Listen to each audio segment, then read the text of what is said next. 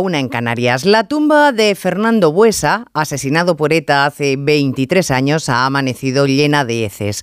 La lápida del que fue secretario general del Partido Socialista en Euskadi, profanada con pintarrajos. Como ayer fue ultrajado el monolito que le rinde homenaje a él y a su escolta, Jorge Díez Elorza, ejecutados ambos en el mismo instante por los terroristas. Bildu hoy se ha negado a firmar un comunicado de condena eh, de esa ofensa en el ayuntamiento de Vitoria. Bildu, sí, Bildu, el socio preferente y necesario de Sánchez. Otegui, fiel a su cinismo, ha criticado el ataque al tiempo que su partido se negaba a firmar la reprobación. Otegui, que nunca ha condenado a ETA, entre otras cosas porque en su nombre secuestró al empresario Luis Abaitúa y Carles Puigdemont, un fugado que lideró el golpe contra el Estado y la Constitución, el otro apoyo. Ellos dos son los sombríos pilares de Sánchez, empeñado en enlucir la oscuridad.